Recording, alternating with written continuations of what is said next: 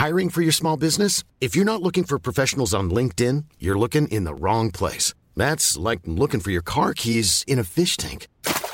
LinkedIn helps you hire professionals you can't find anywhere else, even those who aren't actively searching for a new job but might be open to the perfect role. In a given month, over 70% of LinkedIn users don't even visit other leading job sites. So start looking in the right place. With LinkedIn, you can hire professionals like a professional. Post your free job on linkedin.com slash people today.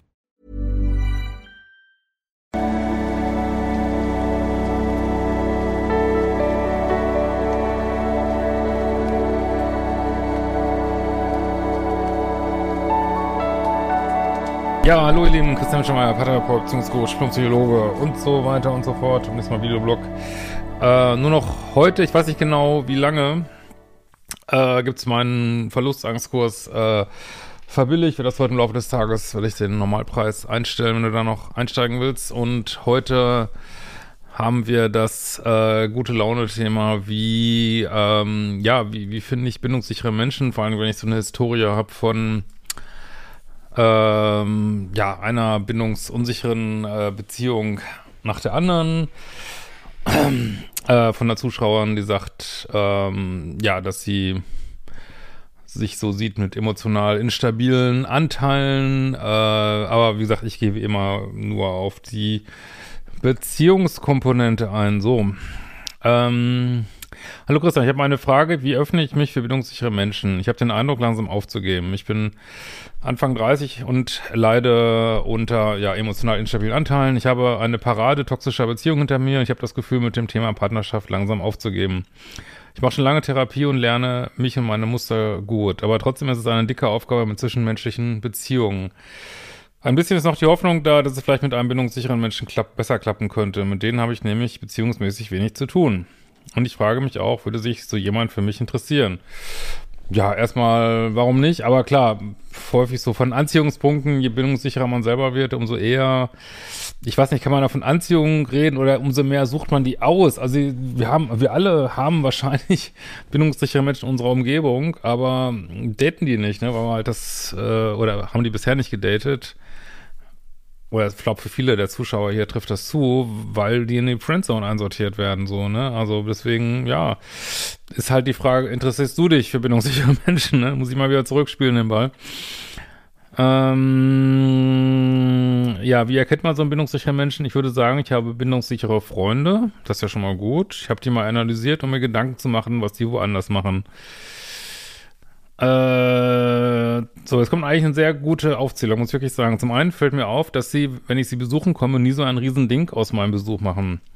Sie freuen sich, aber wenn sie noch kurz etwas zu erledigen haben müssen, machen sie das erst fertig. Ja, gesunde Selbstliebe, an sich selber denken, sehr gutes Beispiel. Ähm, ich sage ja immer, bindungssichere Menschen sind so ein bisschen kühler, als sich das viele so vorstellen. Also viele stellen sich unter so bindungssicheren Menschen eigentlich so eine Art, so eine Art kleinen Pluspol vor, ist aber nicht so. Bindungssichere Menschen sind so ein bisschen kühler, als das viele so denken, ne?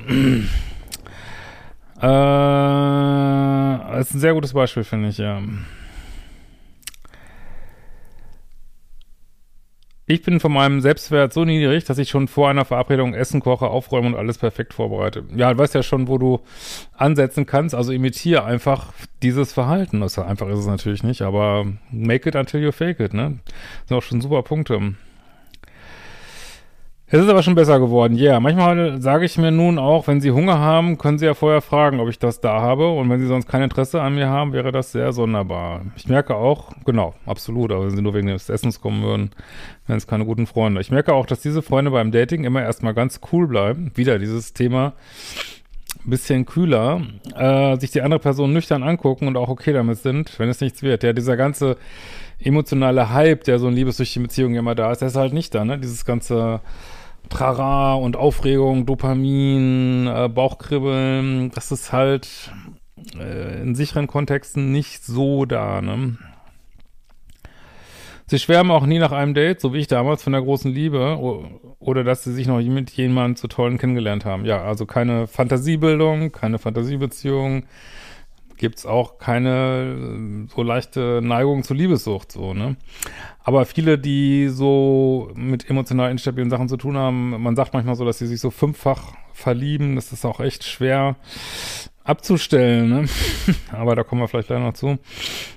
Ähm ich weiß ja auch nicht, wo du da jetzt stehst. Du hast ja auch schon viel an der gearbeitet da. Vielleicht ist es ja auch gar nicht mehr so krass.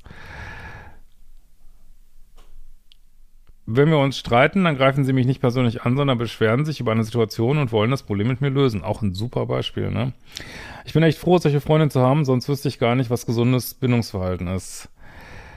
Äh, fallen dir noch mehr Beispiele ein? Das Problem ist trotzdem, dass ich viele dieser Fähigkeiten mühsam erlernen muss und teilweise auch nicht beherrschen, weil mein Liebeschip automatisch anspringt. Ich ziehe bisher selber immer Menschen an mit Bindungsangst oder Suchtthemen. Ich mache seit vielen Jahren Therapie und war damals in der Klinik. Es wird besser.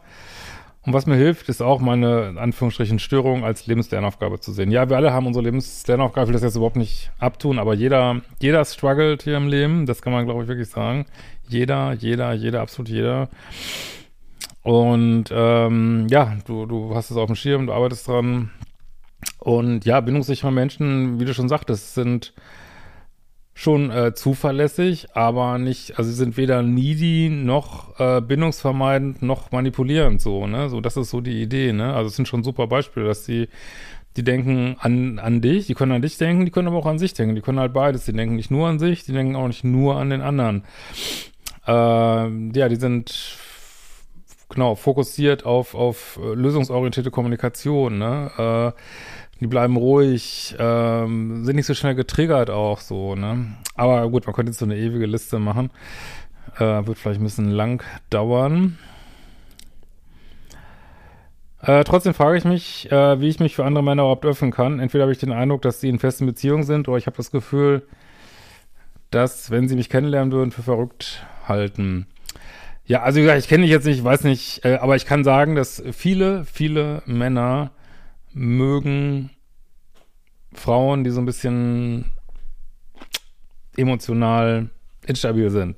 Ist einfach so. Mögen viele, viele, viele Männer. Also da musst du, glaube ich, keine Gedanken machen, weil diese, dieses, äh, also so leidvoll das vielleicht für dich auch manchmal ist, aber dieses emotionale, äh, babbelige, ähm, ja, das mögen viele Männer. Was natürlich nicht mögen, sind Schattenseiten, die damit einhergeht. Aber gut, äh, ist ja nur die Frage, kannst du Männer für dich begeistern? Kannst du bestimmt.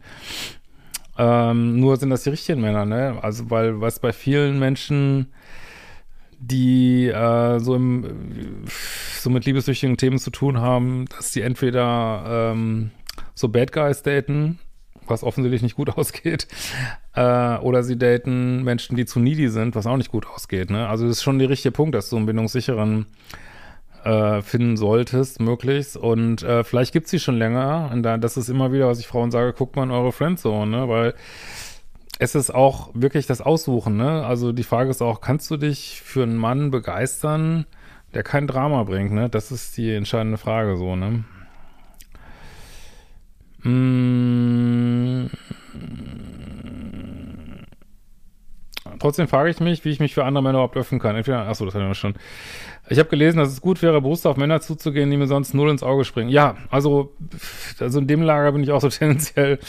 Äh, was meinst du dazu? Ja, finde ich tatsächlich ein gute, äh, guter Punkt. Also die Männer, also man muss, glaube ich, andere Menschen daten. Ne? Du, du, hast ja ein bestimmtes Beuteschema und das kann, darfst du einfach nicht weiter bedienen. Also jedes Mal, wenn du so unruhig, zappelig wirst, äh, bisschen obsessive, äh, aufgeregt, dann ist es wahrscheinlich das Falsche so, ne? Ähm, also lieber ein ruhiger Dating-Prozess, Männer daten, die du sonst vorher nicht gedatet hättest. Das ist tatsächlich schon ähm, der richtige Punkt, denke ich.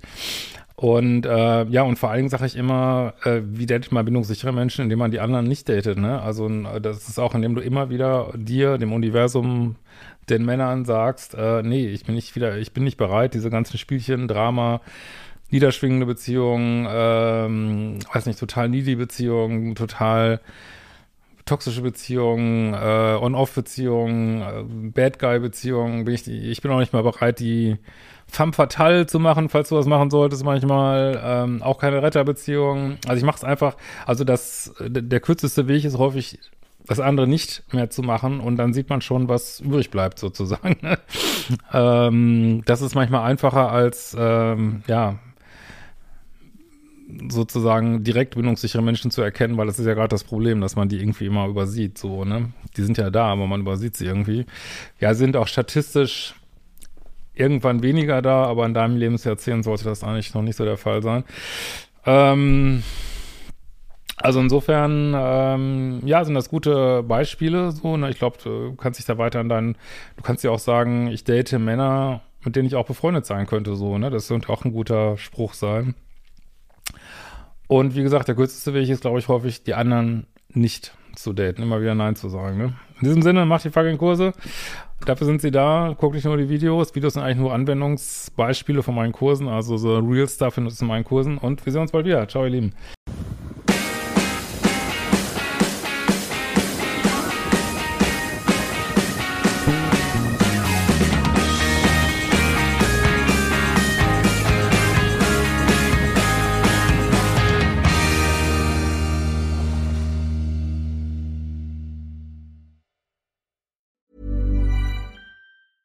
Even when we're on a budget, we still deserve nice things. Quince is a place to scoop up stunning high-end goods for 50 to 80% less than similar brands. They have buttery soft cashmere sweaters starting at $50, luxurious Italian leather bags, and so much more. Plus, Quince only works with factories that use safe, ethical, and responsible manufacturing. Get the high-end goods you'll love without the high price tag with Quince. Go to quince.com/style for free shipping and 365-day returns.